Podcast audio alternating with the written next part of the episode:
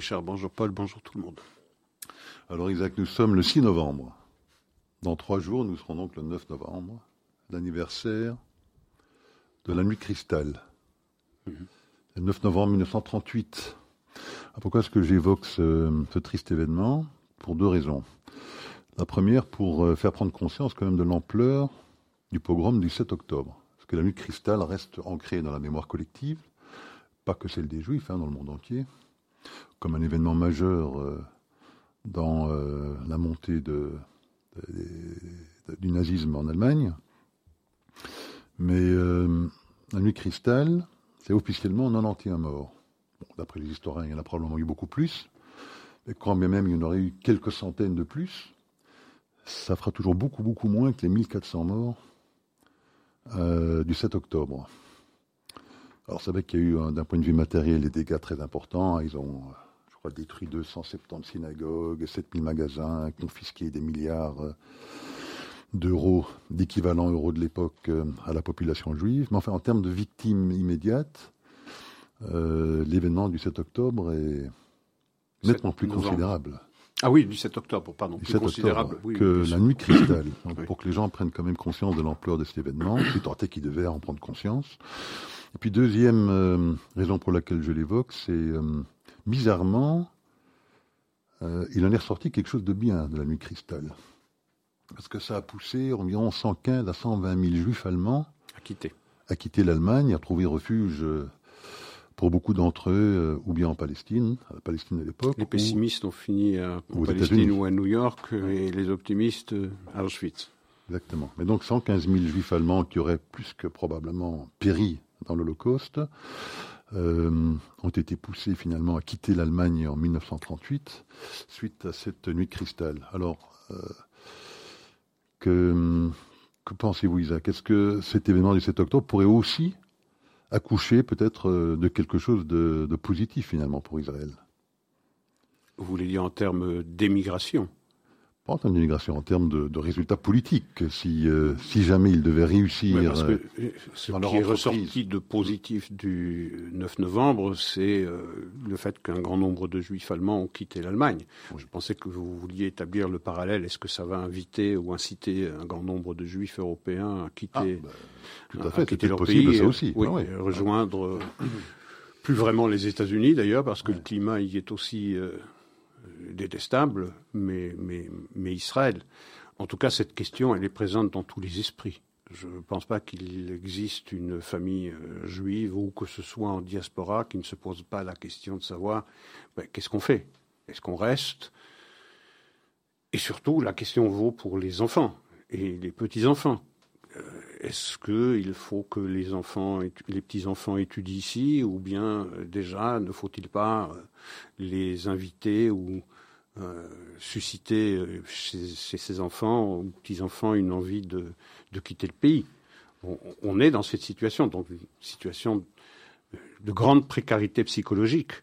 Euh, c'est d'ailleurs ce que la Commission européenne a reconnu, c'est que désormais les Juifs européens vivent dans la peur. Et la peur, c'est le fruit de cette conscience d'une grande précarité de la place du Juif dans nos sociétés. Alors, je ne vais pas comparer le climat qu'il y a aujourd'hui dans nos rues à celui qui prévalait euh, à la montée du nazisme en Allemagne et qui s'est traduit par la, nuit de cristal. Mais on est dans quelque chose qui précède, euh, dans un climat pré-nuit de cristal, sans aucun doute, parce que le meurtre, désormais, il est euh, normalisé. On vit dans ce qu'on appelle désormais aujourd'hui un antisémitisme d'atmosphère c'est le courant dominant de, de cette époque. C'est le conformisme de masse de cette époque et il banalise, il normalise, presque il justifie le meurtre des Juifs pour ce que les Israéliens seraient en train de commettre à, Gaza. Ce qui est effrayant, c'est qu'il y avait jusque, il n'y a pas si longtemps que cela,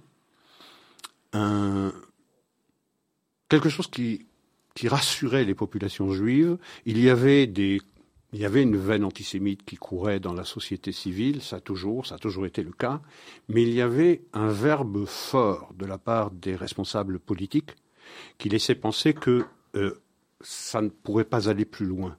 Désormais, le verre, il est dans le fruit, même dans le personnel politique, même chez des représentants de partis qui participent à des coalitions gouvernementales. Je prends un exemple, pas très loin de chez nous, c'est chez nous, en Belgique. Vous avez un parti écolo qui est dans la coalition gouvernementale où, et dont l'ensemble des représentants euh, ben, se laissent aller à des commentaires qui sont pour le moins euh, controversés. Euh, je prends exemple de Zaria Khatabi, qui est ministre écolo fédéral dans le gouvernement, qui s'interroge sur le point de savoir si le Hamas est une organisation terroriste, si elle peut accoler le vocable terroriste à Hamas, parce que, dit-elle, je n'ai pas assez de connaissances juridiques pour pouvoir l'y accoler. C'est euh, Jean-Pascal Laby, euh, socialiste, qui était ministre fédéral, on en a déjà parlé, et qui est le président de Solidaris, c'est-à-dire euh, des mutualités euh, socialistes, qui a mis une, euh, un pouce levé sur une caricature qui, montre les Israéliens en train de massacrer les, la population civile de Gaza, enfermée dans des murs, sur un desquels trône une Magen David au sein de laquelle il y a la croix pendant que l'Union européenne et les États-Unis sont assis dans des, dans des hamacs euh, ou dans des euh, chaises longues en train d'assister euh, sans réagir à ce massacre, à ce génocide commis par les Israéliens. Il y a André Flau, ancien ministre, ancien ministre de la Défense, socialiste lui aussi, qui a eu le front mais il n'en est pas à son, premier essai dans ce genre-là, qui a eu le front de comparer Gaza à Varsovie, au soulèvement de Varsovie.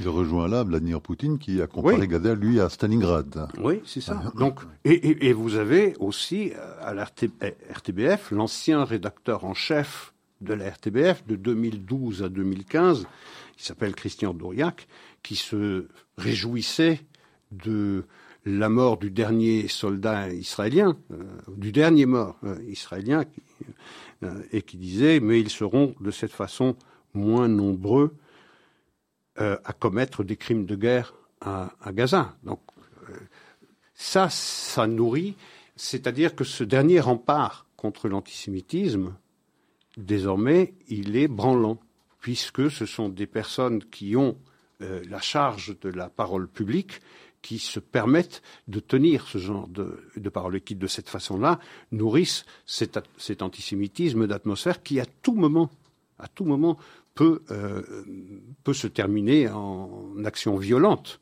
Je, veux dire, encore une fois, on parle beaucoup de cette différence qu'il devrait y avoir ou qu'on devrait avoir le souci de souligner à chaque fois qu'on parle de Gaza, faire la distinction entre les miliciens du Hamas avec, euh, les civils, euh, et que le Hamas ne représente pas l'islam. Mais je rappelle une chose qu'on n'a pas soulignée, euh, c'est le décret du 19 octobre 2023 c'est-à-dire hier, douze jours après le massacre du 7 octobre, de Al-Azhar, c'est-à-dire le Vatican du sunnisme, qui disait je ne peux pas condamner le Hamas parce que le Hamas fait ce que l'islam recommande de faire. Cette même université de Al-Azhar, je le répète, c'est le Vatican du sunnisme, c'est la plus haute autorité du sunnisme qui refusait de condamner l'État islamique parce qu'ils appliquaient en pratique eh les recommandations du Coran. Donc vous avez une onction qui vient de la plus haute autorité religieuse. Et dans les manifestations prétendument pro-palestiniennes, ce que l'on entend le plus souvent, c'est le cri de ralliement, pas seulement en Belgique, dans le monde entier dans le monde entier, en France, en Italie, en Angleterre, en, euh, Allemagne, en, Espagne, dans toutes les villes des États-Unis, c'est repris comme une mantra de la rivière, du fleuve à la mer, la Palestine sera libre, la Palestine vaincra. Ça veut dire quoi ça? C'est un slogan éradicationniste, très clairement, et il n'est pas censuré.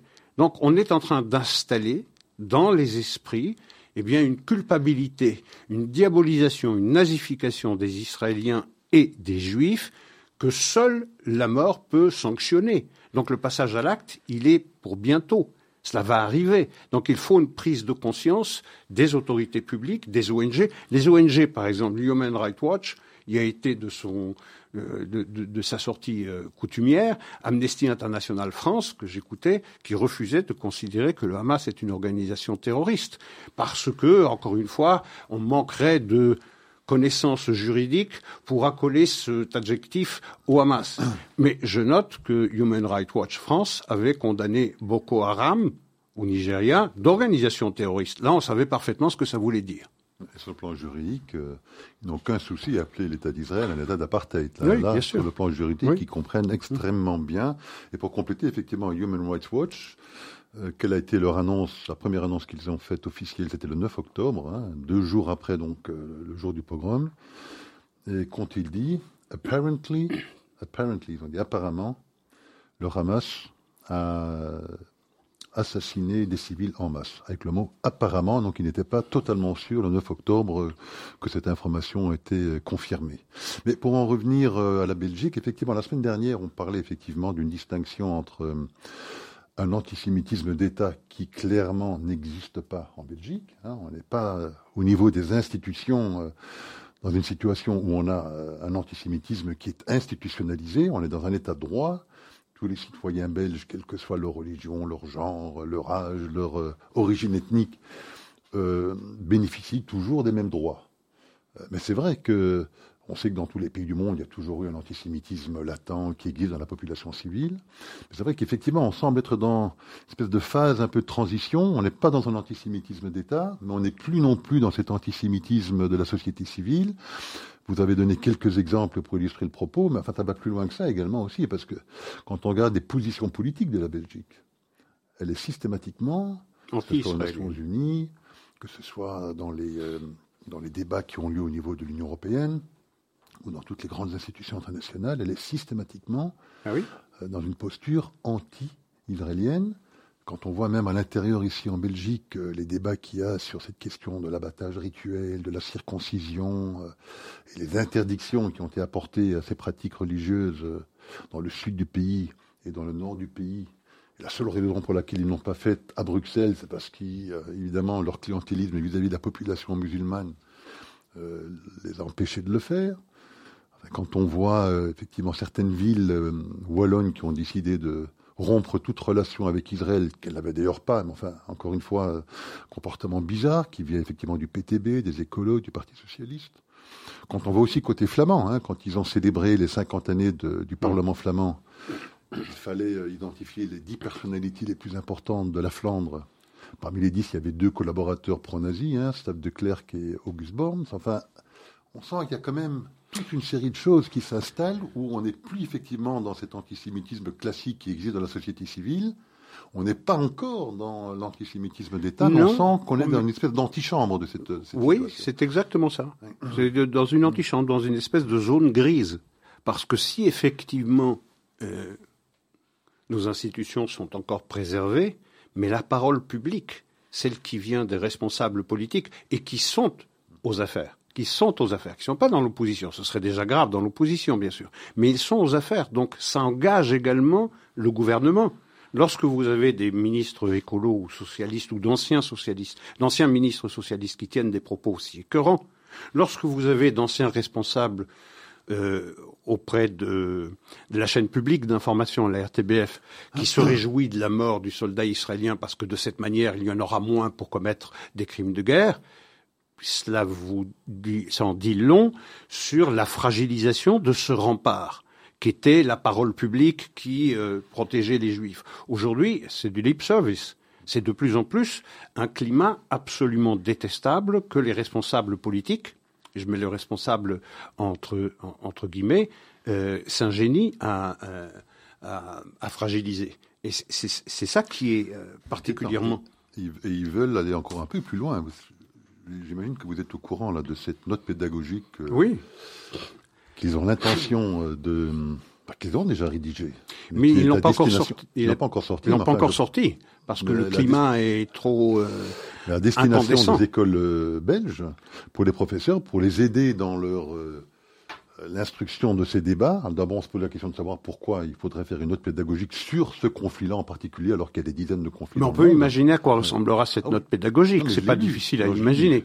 Alors, j'ai lu là que ça a été fait avec le concours d'Amnesty International. Oui, bien sûr. De la RTBF. Qu'on vient d'illustrer. Oui.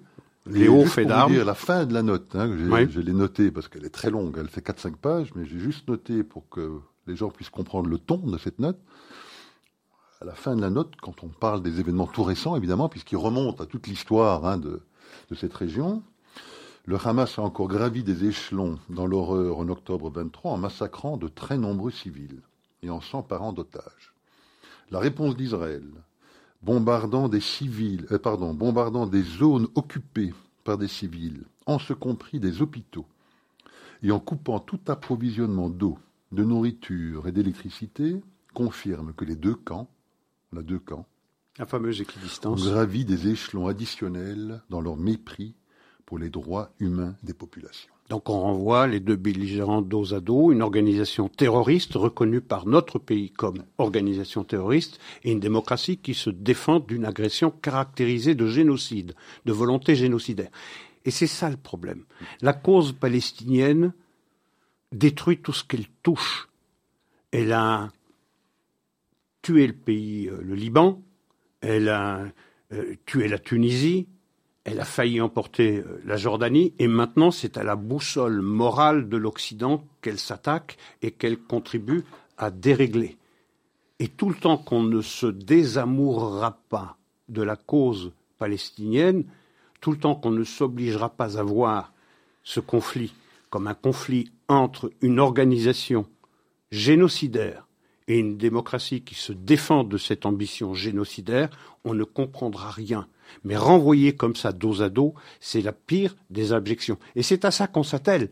Lorsque le soir du 7 octobre, sur les ondes de la RTBF, chaîne publique qui est financée par nos impôts, vous avez à 19h30 comme invité un professeur d'université Dubuisson qui vient recontextualiser ça pour arriver à la conclusion qu'en réalité ce qui est arrivé le 7 octobre c'était la faute d'Israël.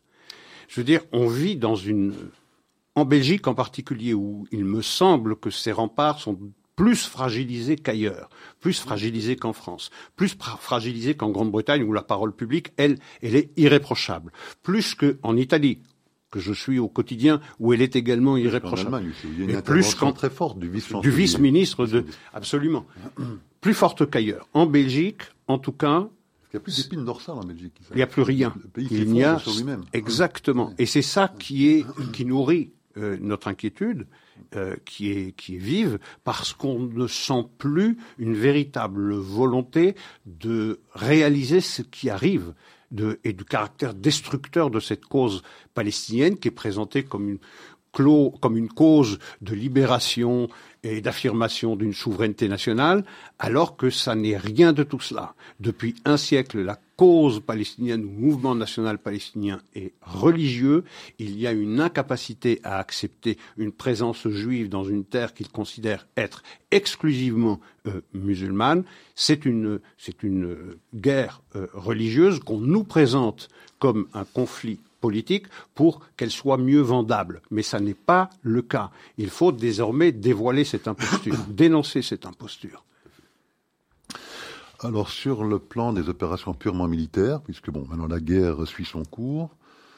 Euh, bon, moi j'avais noté il y a deux trois semaines tous les experts euh, parlaient d'un piège qui aurait été tendu à Israël, mm-hmm. qu'il fallait qu'Israël ne surtout pas rentre dans le, le territoire parce que ça allait être une catastrophe pour les soldats israéliens.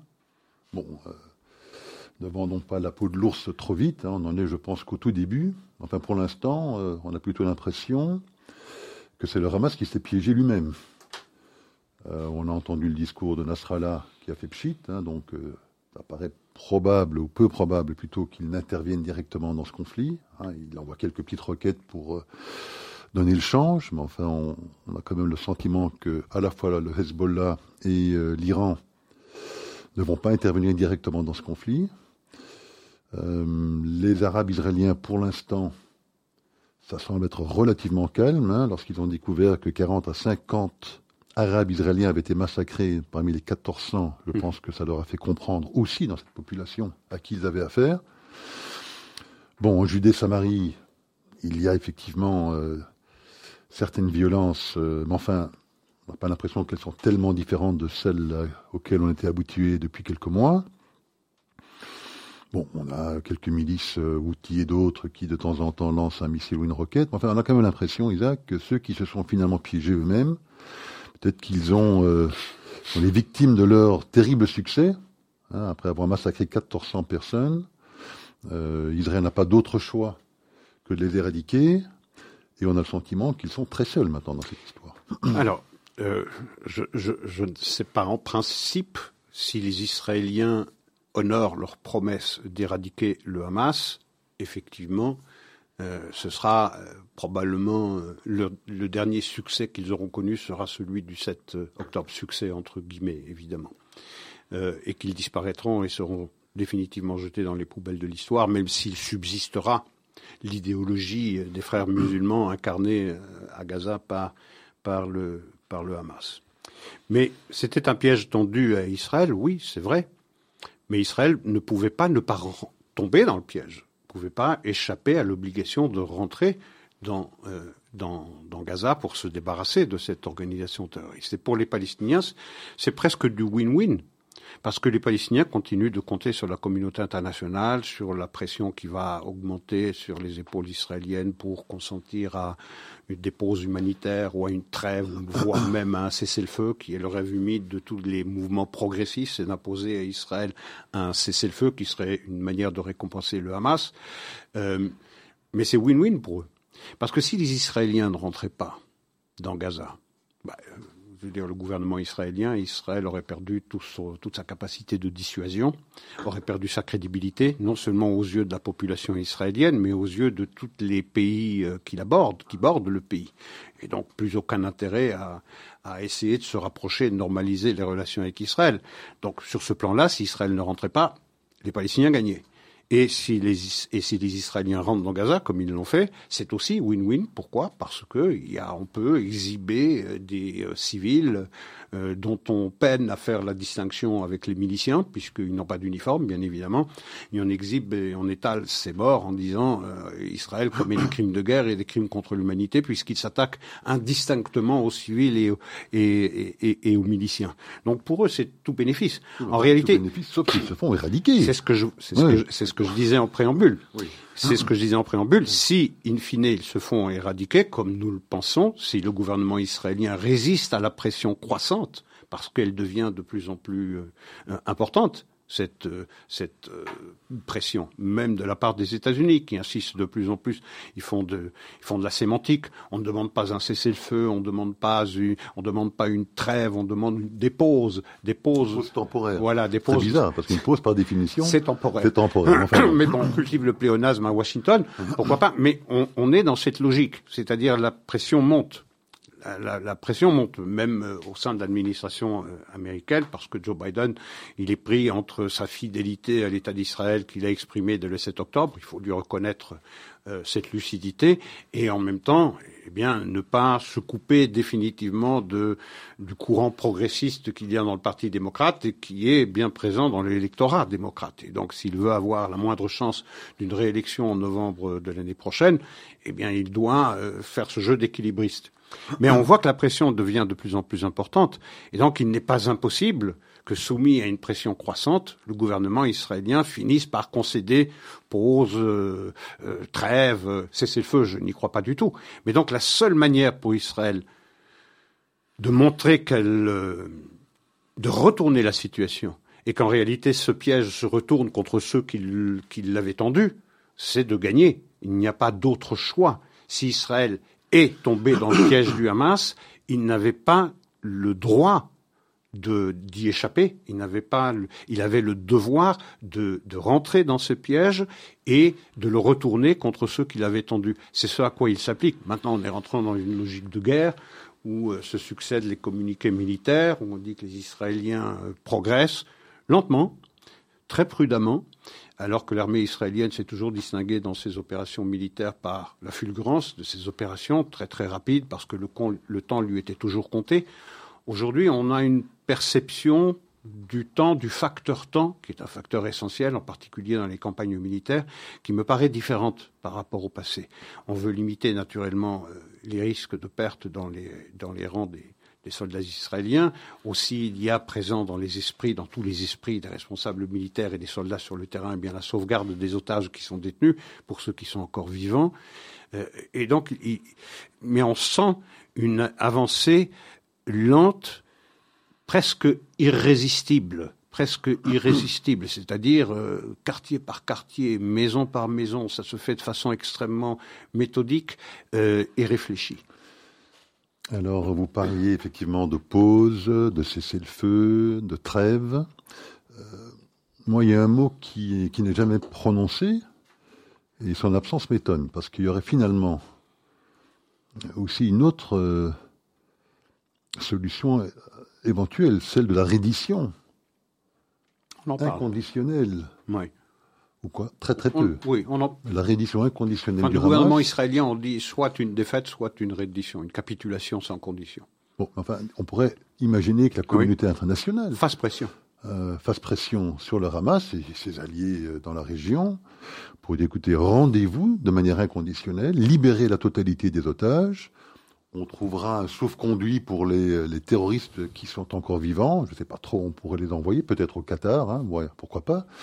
Et, voilà, et donc ce serait une solution, si je puis dire, qui peut-être conviendrait à tout le monde, qui épargnerait toute la population civile. Euh, pas à tout le monde. Pas au Hamas. Pas au Hamas et pas à ses soutiens, c'est-à-dire pas à la Russie, pas à la Chine, que, pas à que personne ne, hein.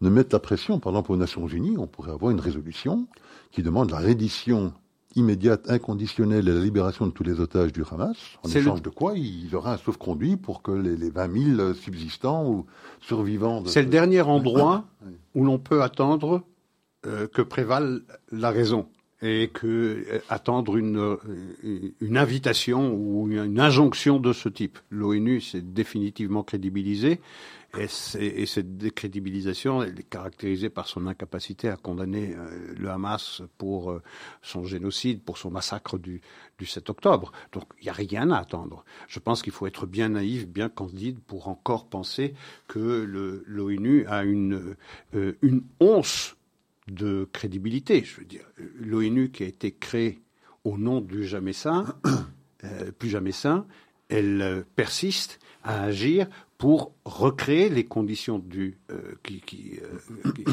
qui, ont condamné le peuple juif au destin funeste qui a été le sien euh, en 40-45. Donc, on a vu, en 75, on a voté une résolution, l'Assemblée générale des Nations unies a voté une résolution qui, qui dit du, du sionisme que c'est du, racisme. Il a fallu 16 ans pour l'annuler. Donc, ce jour-là, en 1975, ça aurait dû décréter la mort, la mort de l'ONU. Euh, aujourd'hui, elle agonise. Euh, lorsque le monde assiste à un massacre d'une telle brutalité, d'une telle abjection, et je ne vais pas rappeler les formes de cette abjection parce que nos auditeurs les connaissent bien évidemment, mais lorsqu'on est capable de d'être les témoins de cela et de ne pas condamner comme un seul homme, parce qu'il n'y a rien de plus clear cut que ça. Il n'y a rien de plus clair. Ce conflit devrait mettre, on devrait être tous d'un seul côté et rien ni personne ne devrait rester de l'autre. Et pourtant, c'est 50-50. Il y a des gens qui disent, euh, bah, c'est, euh, il faut contextualiser ça. Rappelez-vous, euh, Gutiérrez, qui déclare, tout cela n'est pas arrivé dans un vacuum. Tout cela n'est pas arrivé dans, un, dans, un, vide. Mais ce qui n'est pas, ce qui ne vient pas d'un vide, c'est la antisémites dans les manifestations pro-palestiniennes, dans les universités, dans les partis euh, politiques, chez les artistes, dans les ONG. C'est de ce vacuum, c'est de cette absence de vacuum qu'est né cet antisémitisme, qui les nourrit tous les jours. Et les Nations Unies sont incapables de faire barrage, incapables de sortir une parole morale qui, euh, qui l'accréditerait d'une euh, quelconque crédibilité. Pire que ça, parce que bon, vous parliez de Guterres, euh, vous avez parlé de son fameux vacuum, hein, et sa contextualisation du 7 octobre, mais cette semaine, encore une fois, il s'est distingué, mm-hmm. euh, puisque hum, il s'est déclaré horrifié. Monsieur Guterres, horrifié par les bombardements israéliens sur le camp de réfugiés de Jabalia. de Jabalia. On va y revenir dans un instant. Il a rajouté que les Gazaouites étaient assiégés, bombardés, tués et que ça devait s'arrêter. Il prenait des, allures de, général de Gaulle. Euh, la commissaire générale adjointe des Nations Unies, dénommée Nathalie Boucli, française, mmh. Mmh. a déclaré que la crise sanitaire qui existe à Gaza pourrait probablement déboucher sur un génocide. Donc ils ont rien moins que ça. Rien que exactement.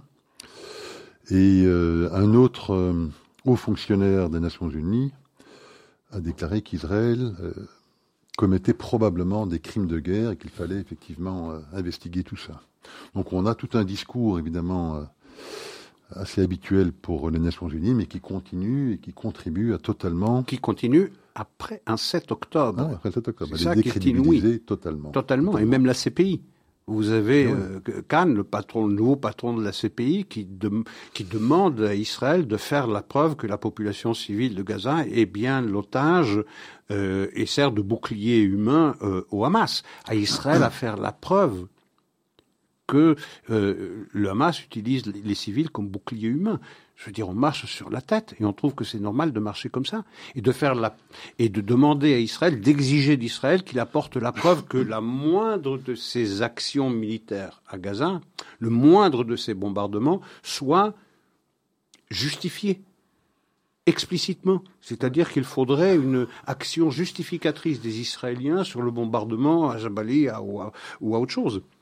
Et vous avez dans cette même logique décérébrante de Gutiérrez, de, du Buisson, vous avez Barack Obama.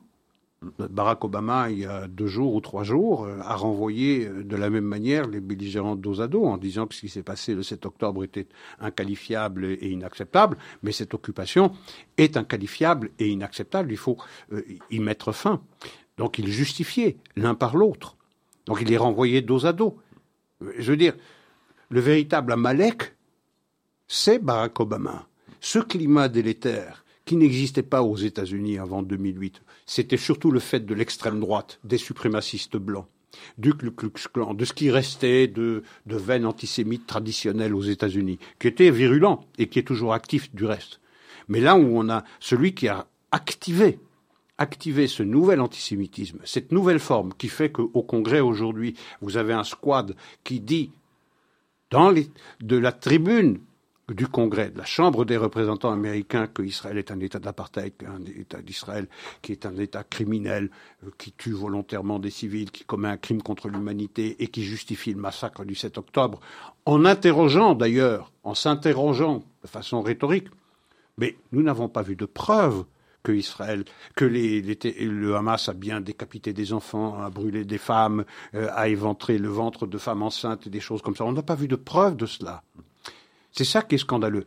Et vous avez en Israël une personnalité politique comme Mansour Abbas, et là, il faut le, louer, il faut le souligner, et il faut le saluer, son courage, c'est de chasser de son parti, de chasser de son parti une personnalité qui était euh, représentante euh, à la Knesset, pour avoir questionné la réalité des exactions commises par le Hamas.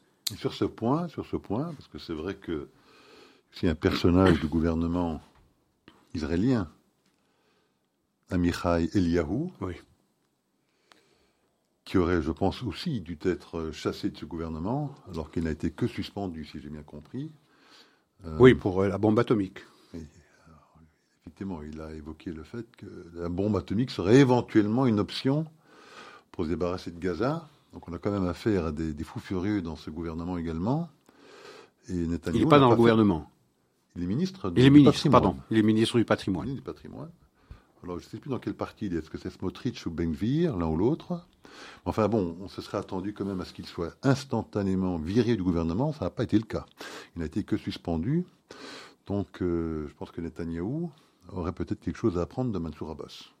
Ah, sur ce plan-là, je, sur ce plan-là, je salue infiniment plus euh, la, décision radicale prise par Mansour Abbas que celle prise par le Premier ministre israélien qui euh, n'a pas été jusqu'à révoquer ce personnage. ce personnage. Alors on parlait de ce, moi ça m'a intrigué, hein, cette, cette, histoire du camp de réfugiés de Jabalia. Souvenez-vous, il y a une semaine ou deux, il y a eu cette histoire de l'hôpital, hein, où d'une seule voix, ils ont tous aboyé avec la meute pour expliquer que c'était euh, Israël qui avait bombardé cet hôpital, euh, causé la mort de près de 500 euh, civils palestiniens, pour se rendre compte en quelques heures que effectivement ce n'était pas du tout les Israéliens, que c'était une, une roquette du djihad islamique qui avait dysfonctionné et qui avait donc causé les dégâts, pas sur l'hôpital d'ailleurs, sur le parking de l'hôpital, et probablement causé la mort, c'est pas encore très clair, peut-être d'une cinquantaine de personnes. Donc on sent qu'ils sont à la recherche désespérée d'un événement de ce genre. Euh, et donc euh, ce bombardement de Jabalia, euh, en tout cas m'a donné moi l'impression que c'était leur deuxième tentative bah, d'essayer de charger Israël d'un crime épouvantable, d'un crime de guerre. Un camp de, réfugiés, pensez-vous? Et donc ils appelaient ça un camp de réfugiés. Que, que vous inspire cette dénomination pour ce quartier de Gaza City? Bah, Je n'ai jamais compris. On est vraiment dans la guerre sémantique ici. Ça veut rien dire. Qu'est-ce que ça veut dire des Palestiniens qui seraient réfugiés plus que d'autres Palestiniens à Gaza? Je veux dire, et ceux qui ne sont pas à Jabalia, ils sont moins réfugiés ou ils sont plus réfugiés? Ça n'a aucun sens. Ils sont tous également sous la férule d'un même mouvement qui est le, le Hamas. Mais qualifier un tel quartier de camp de camp. Quand on pense à des tentes, on pense. Euh, c'est exactement.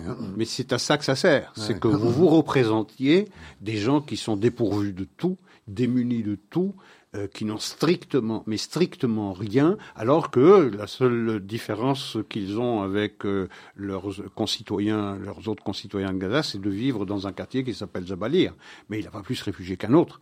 Mais c'est cette guerre sémantique qui consiste à laisser penser qu'il y a encore des Palestiniens, même lorsque, dans un territoire totalement vierge de toute présence juive, il y a encore des réfugiés.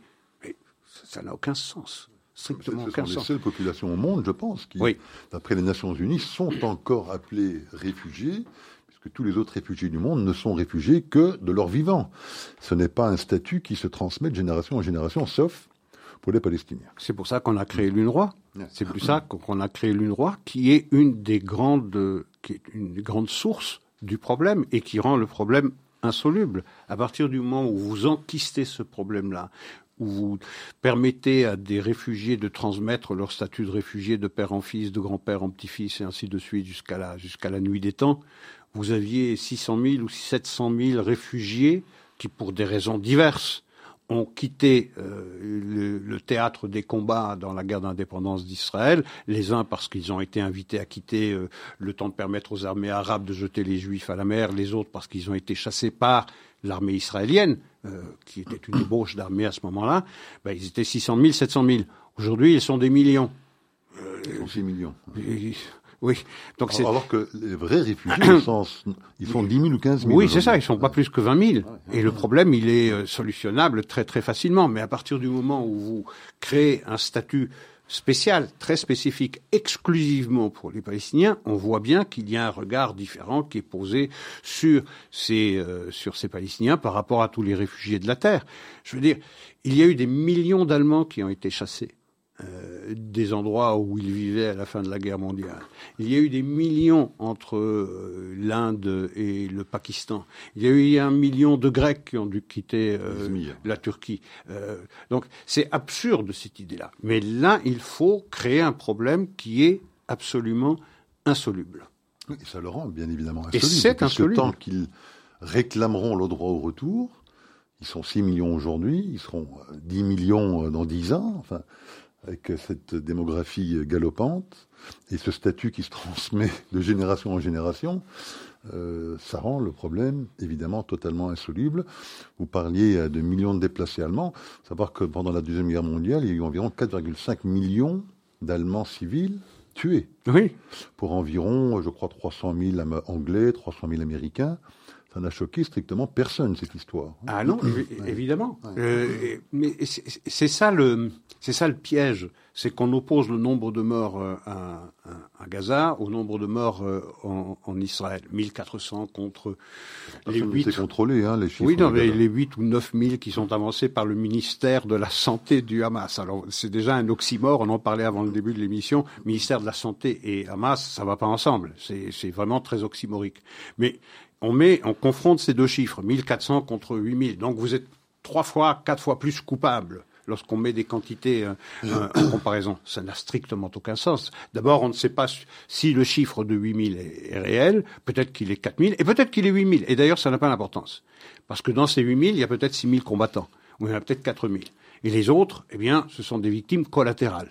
Des victimes que l'on a demandé, que l'on a prié de quitter les endroits où ils vivent, d'aller vers le sud pour ne pas être pris dans les bombardements. Et que le Hamas a empêché de descendre vers le sud. Donc on ne peut pas comparer euh, un mouvement génocidaire dont la volonté était de massacrer des civils comme ils l'ont fait le 7 octobre, et une démocratie qui se défend en prévenant les civils de, euh, de prendre des précautions pour ne pas être pris dans ces bombardements et d'avoir effectivement, comme dans toute guerre, eh bien des, des, euh, des dégâts collatéraux dans la population civile. On ne peut pas comparer les deux. Et c'est ça qui est scandaleux, c'est de faire cette espèce de comptabilité macabre entre les morts juifs et les morts, euh, euh, de civils à Gaza, comme s'ils avaient la même qualité, comme si quelqu'un qui a été assassiné froidement parce que c'était la volonté délibérée de ces organisations par rapport à un État qui, lui, se défend, prenant soin de faire la distinction entre les combattants et les civils. Alors il y a deux noms qui euh, sont de plus, de plus en plus souvent euh, nommés dans les médias aujourd'hui pour l'après guerre de Gaza, puis tant est que Israël effectivement euh, va au bout. persiste et va au bout de son action et donc éradique effectivement le Hamas de, de, la bande de Gaza. Deux noms sont mentionnés comme des candidats éventuels potentiels à un leadership Mhm. des Gazaouites. Le premier, c'est celui de Marwan Barghouti, certains appellent de temps en temps le Mandela euh, palestinien. J'imagine plus parce qu'il voudrait peut-être faire une équivalence entre l'apartheid d'Afrique du Sud et Israël que par la, personnalité propre de cet C'est une manifestation du délire occidental. Ça. Ah Oser cette comparaison, c'est vraiment insulter la mémoire de Nelson Mandela. Mais bon. Exactement. Enfin, le deuxième, c'est Mohamed Darlan. Et le deuxième, Mohamed Darlan, qui euh, était l'ancien homme fort de Gaza. Qui a été chassé. Qui, a été chassé par euh, Abbas, qui est à Abu Dhabi, je pense, euh, très proche de, de comment s'appelle-t-il, le cheikh d'Abu Dhabi, je ne sais plus. Enfin, en tout cas, très proche du pouvoir des Émiratis.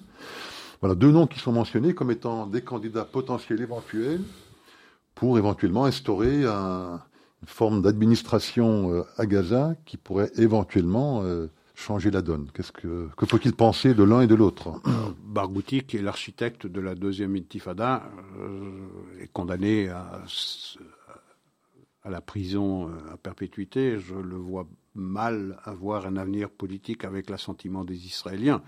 Il a beau être la personnalité, c'est ce qu'on nous rapporte en tout cas, la personnalité la plus populaire dans la rue, dans la rue arabe je vois difficilement les Israéliens euh, accéder ou céder à un, scénario aussi. Euh, Est-ce qu'on peut penser que 30 années, parce que ça fait 30 ans qu'il est en prison, je pense, est-ce qu'on peut envisager que 30 années en prison, il a appris l'hébreu Enfin, je ne sais pas, hein, c'est peut-être un doux rêveur, mais est-ce que on pourrait envisager éventuellement que ce personnage ait changé et qu'il prenne peut-être la stature d'un Nelson Mandela. Écoutez, je, personnellement, je, trouve que c'est de la fantaisie.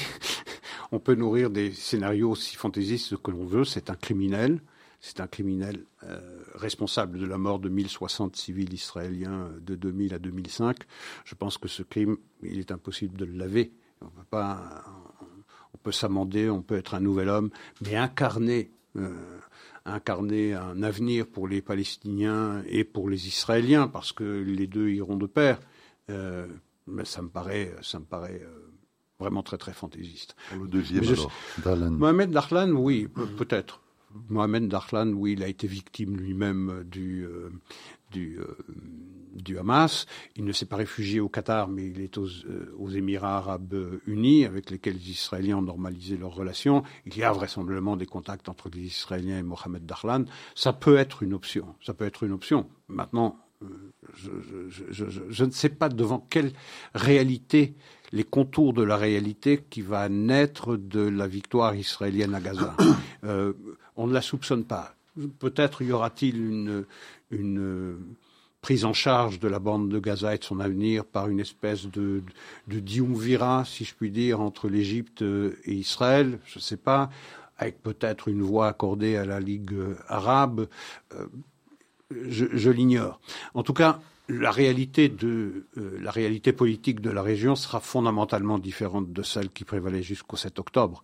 Les Israéliens sont sortis de beaucoup d'illusions, de beaucoup de naïveté, de beaucoup de candeur, et les premières victimes ont été les personnes qui le plus nourrissaient ce rêve ou ces illusions, puisque en bordure de Gaza il y avait des représentants de cette gauche israélienne qui pensaient qu'en réalité, euh, même le Hamas euh, et les Palestiniens de Gaza euh, étaient des gens avec lesquels ils souhaitaient cohabiter.